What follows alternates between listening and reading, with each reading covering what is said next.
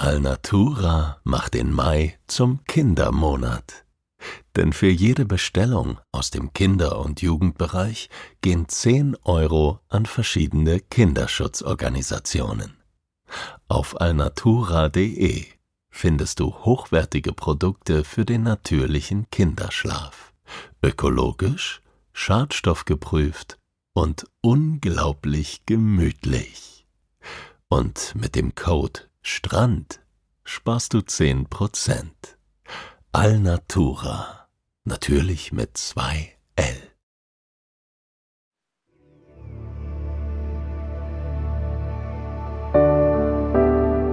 Schlaf gut. Träum was Schönes. Das waren die Worte meines Vaters. Auch er hatte seine Mühe mit dem Einschlafen.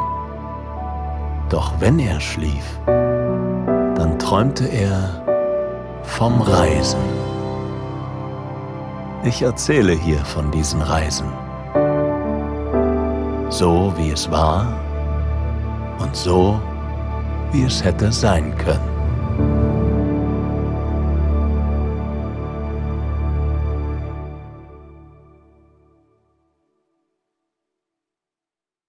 Ich stehe vor einer steilen Felswand aus Sandstein und beobachte den Reiter. Dafür muss ich den Kopf weit in den Nacken legen. Ein leichter Wind geht. Er entlockt dem dichten Blattwerk einer riesigen Eiche ein leises Rascheln. Der Reiter hat einen Hund dabei. Zu den Füßen seines Pferdes ist ein Löwe dargestellt, den er soeben erlegt hat. Ich wische mir mit dem Handrücken über die Stirn. Obwohl der Sommer auch hier allmählich in den Herbst übergeht, ist es in Bulgarien noch sehr warm. Die luftigen Ärmel meines Leinenhemds fühlen sich auf meiner Haut weich und angenehm kühlend an. Der Reiter von Madara übt eine eigenartige Faszination auf mich aus. Vielleicht liegt es an der schieren Größe des Steinreliefs oder an seinem stolzen Alter.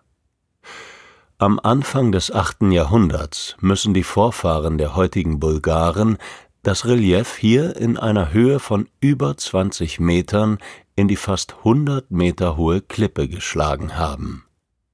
Wie haben sie das angestellt? Der Reiter selbst ist etwa lebensgroß. Er, sein Pferd und sein Hund sehen erstaunlich realistisch aus. Die Bewegung und Anspannung der Jagd sind deutlich zu erkennen. Ich höre den Hund hecheln und das Pferd schnauben. Ein Kunstwerk, dessen Aura auch nach mehr als 1000 Jahren noch körperlich zu spüren ist. An den Stellen, die direkt der Witterung ausgesetzt sind, ist die Felswand gräulich blau. Wo das Gestein durch Wölbungen und kleine Überhänge geschützt wird, dominieren Braun- und Gelbtöne. Es sieht aus wie feuchter Lehm, warmer Sandstrand oder die Crema auf einem Espresso. Diese natürliche Farbgebung wertet die ästhetische Wirkung des Reiters von Madara nur auf. Warum mag wohl der Hund hell und beige sein, während das Haupt des Reiters dunkel umhangen ist? Die andere Seite meiner Faszination hat mit der Bedeutung dieses UNESCO-Weltkulturerbes für die bulgarische Identität zu tun. Die Balkanrepublik mit ihren knapp sieben Millionen Einwohnern hat eine bewegte Geschichte. Im 14. Jahrhundert beginnt die 500 Jahre andauernde Fremdherrschaft durch das Osmanische Reich. Nach den Katastrophen der ersten Hälfte des 20. Jahrhunderts findet sich Bulgarien im Einflussgebiet der Sowjetunion wieder, wird ein Satellitenstaat des Ostblocks. Das sind nur zwei der vielen Pinselstriche in Bulgariens Vergangenheit. Der Reiter von Madara aber steht für die Kontinuität der Bulgaren in all dem Chaos. Er stellt die Verbindung her zu den bulgarischen Reichen des Mittelalters. Ich weiß all das von Dimitar. Er lehnt auf der Motorhaube unseres Wagens. Unsere Blicke treffen sich. Er nickt mir zu, als wollte er sagen, na, habe ich dir zu viel versprochen? Das hat er nicht. Wir steigen ein und fahren weiter. Ich habe das Bedürfnis, Dimitar zu kneifen, um mich zu vergewissern, dass ich das alles nicht nur träume. Ich kenne Dimo aus einer anderen Zeit. Ein gutes Jahr lang haben wir zusammen gearbeitet und uns vom ersten Tag an gut riechen können. Bei unseren Feierabendbieren haben wir über Bulgarien gesprochen. Dimo hat erzählt und ich habe gesagt, dass ich es irgendwann gerne besuchen würde. Am besten würden wir ein Auto nehmen und den Balkan entlangfahren, meinte Dimo dann. Vom Reiter von Madara im Nordosten zum Rila-Kloster im Südwesten, weil das die beiden Dinge seien, die man gesehen haben müsse, wenn man Bulgarien verstehen will, und dazwischen könnten wir bei seinen Eltern Halt machen. Ich habe immer nur genickt und Dimo mit großen Augen angesehen. Jahre später und aus dem absoluten Nichts klingelte dann vor ein paar Wochen mein Handy. Ich ging ran und Dimo sagte, es ist endlich an der Zeit für unseren Roadtrip, alter Freund. Ich habe nicht den Bruchteil einer Sekunde gezögert. Dimo fährt den Wagen. Er besteht darauf, will mich gar nicht ans Steuer lassen. Ich bräuchte schließlich Zeit zum Staunen, sagt er. Also sehe ich aus dem geöffneten Beifahrerfenster und staune. Hier in Bulgarien fällt mir das nicht schwer. Ich habe noch nie solche Wälder gesehen. Laubwälder, soweit das Auge reicht. Sie schmiegen sich an die seichten Abhänge des Balkans wie buntes Moos. Das Blattwerk der Eichen, Birken und Kornelkirschen ist in seiner Dichte und Farbenpracht beispiellos. Es ist das Idealbild eines Waldes. Laubgrün, Laubgelb, Laubrot. Die Farben der bulgarischen Wälder sind die Farben von Laub an sich, von Laub, wie Götter es sehen oder die alten Meister der Landschaftsmalerei. Gut zwei Drittel der Waldfläche Bulgariens sind fest in der Hand von Laubbäumen. Selbst in höheren Lagen, in denen sich Nadelhölzer wie Fichte und Schwarzkiefer zu Ahorn und Esche gesellen, liegt der Laubbaumanteil noch über 50 Prozent. Auch das weiß ich von Dimo. Er ist mein persönlicher Tourguide. Wir sprechen nur sehr wenig über ihn oder mich oder die Leben, die wir jeweils führen. Dimo erzählt von Bulgarien, von der Schönheit und den Besonderheiten des Landes, das er offenbar sehr liebt und schmerzlich vermisst, während er im Ausland sein Geld verdient. Wir legen kurze Zwischenstopps ein. Dimo lenkt den Wagen auf einen kleinen Parkplatz. Wir vertreten uns ein wenig die Beine, saugen die warme Herbstluft in unsere Lungen und machen uns über unsere Verpflegung her. Es gibt Weißbrot, Sujuk und Chubrica.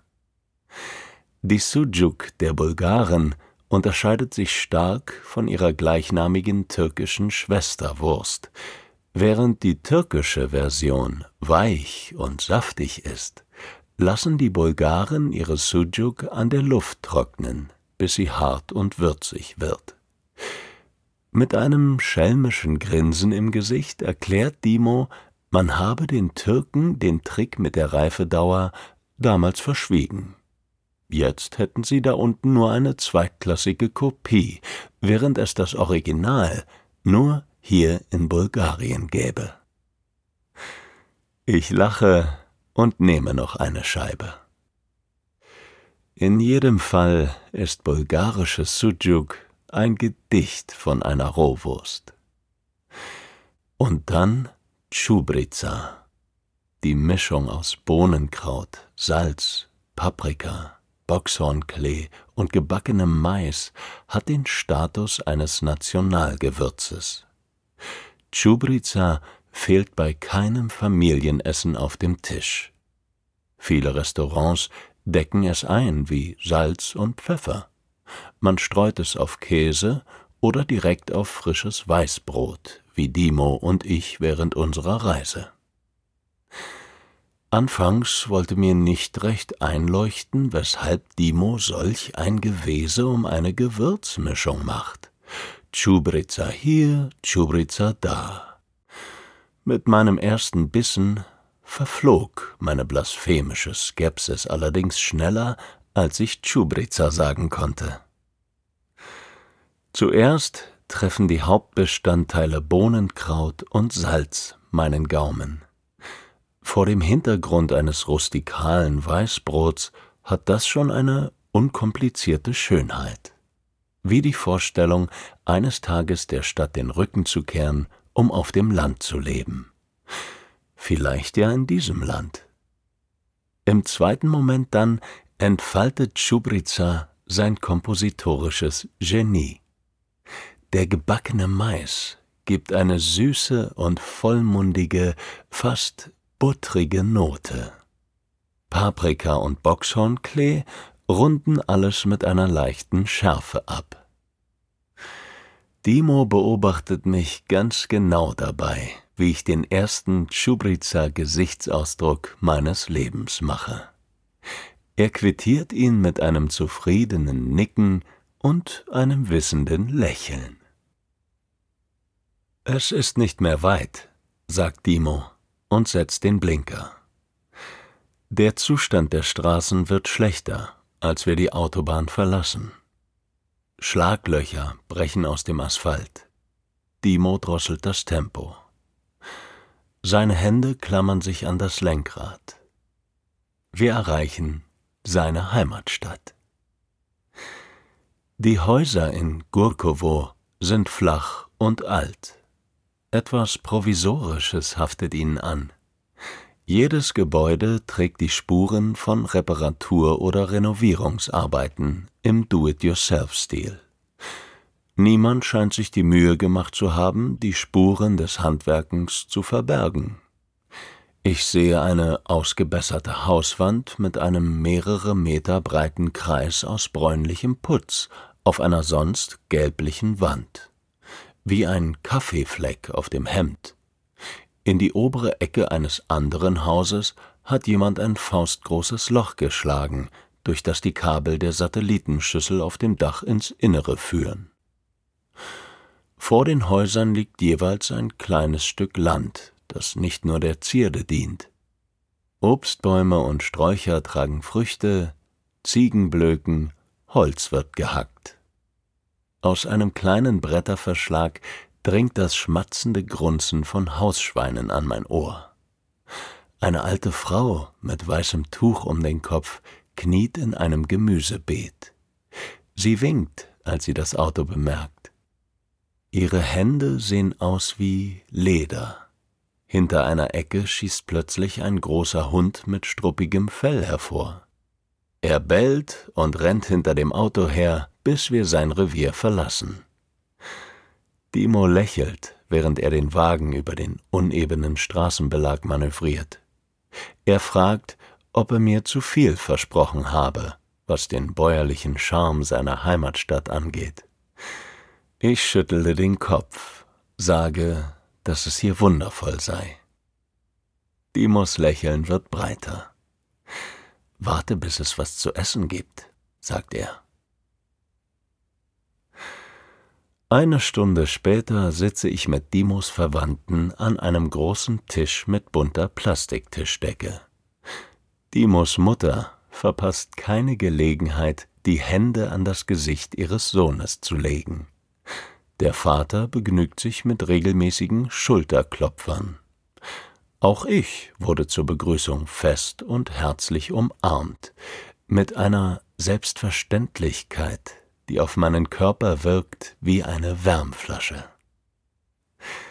Der Rakia sorgt dafür, dass dieses Gefühl mich nicht wieder verlässt.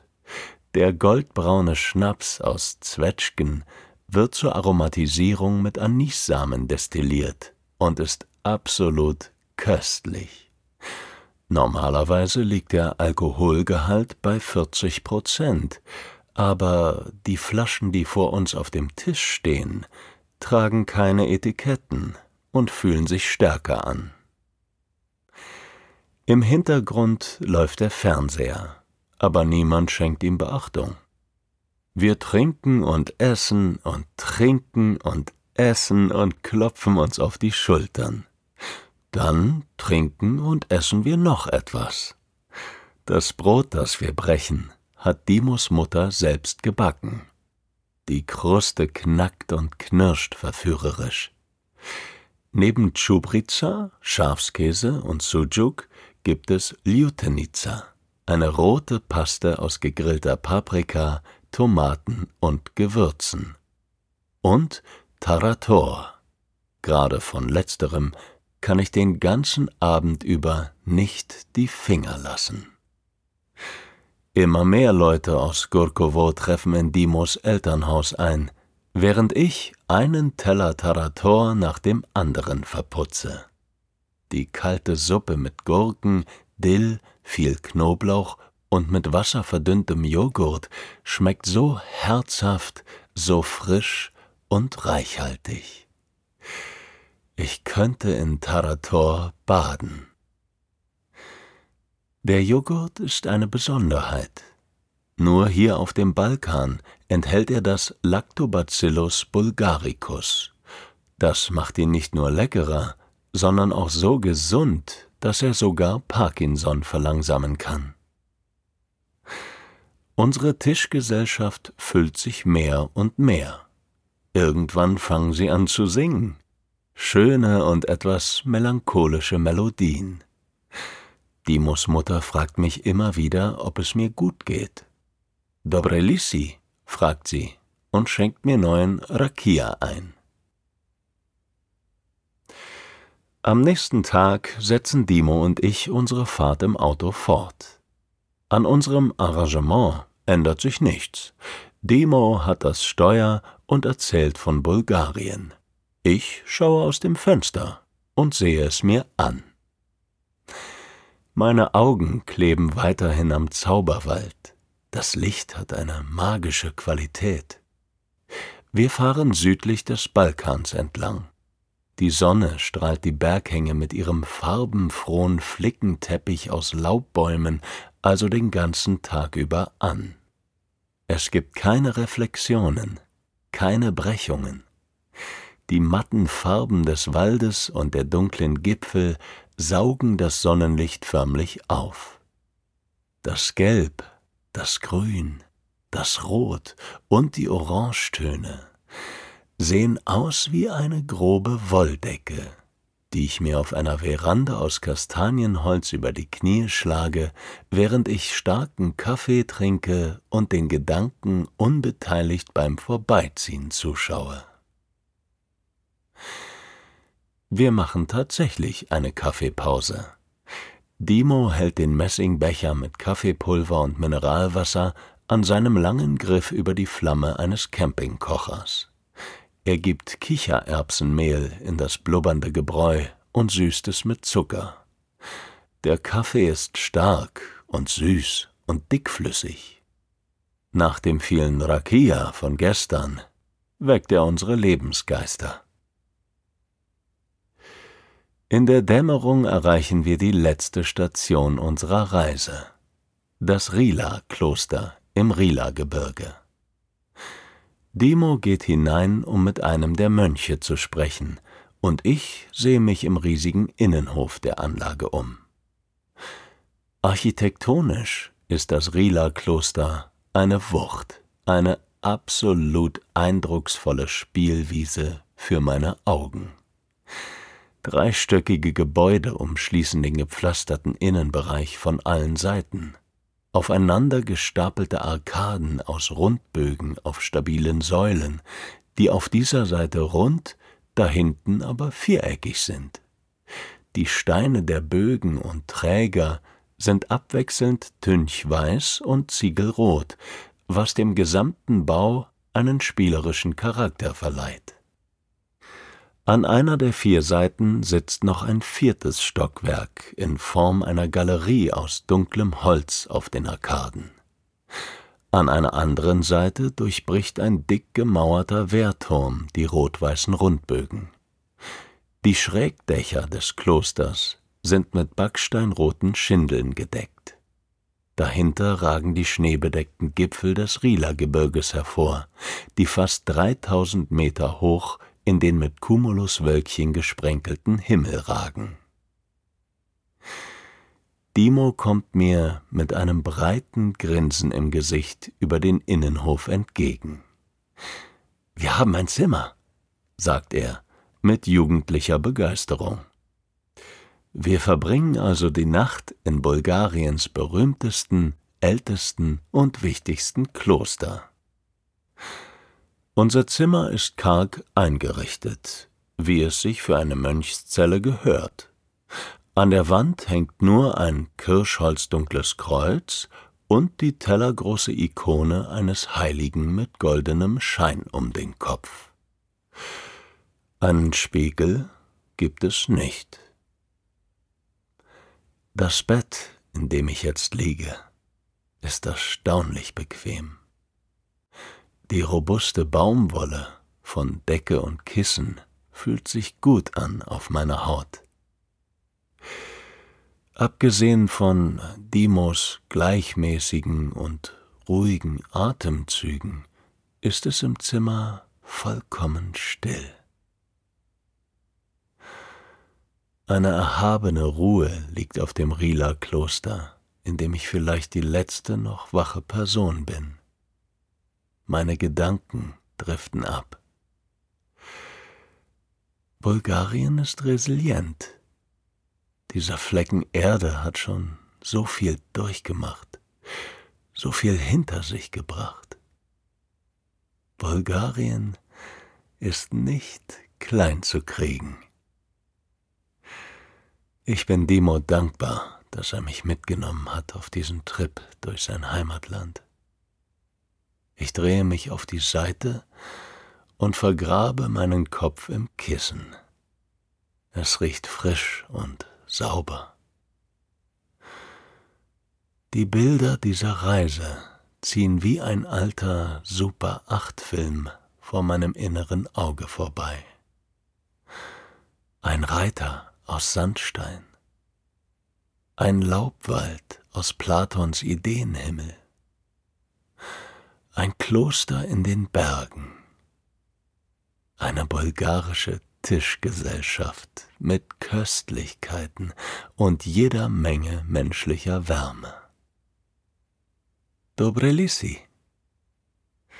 Ja, es geht mir ausgezeichnet, denke ich. Und ich überlasse mich dem Schlaf.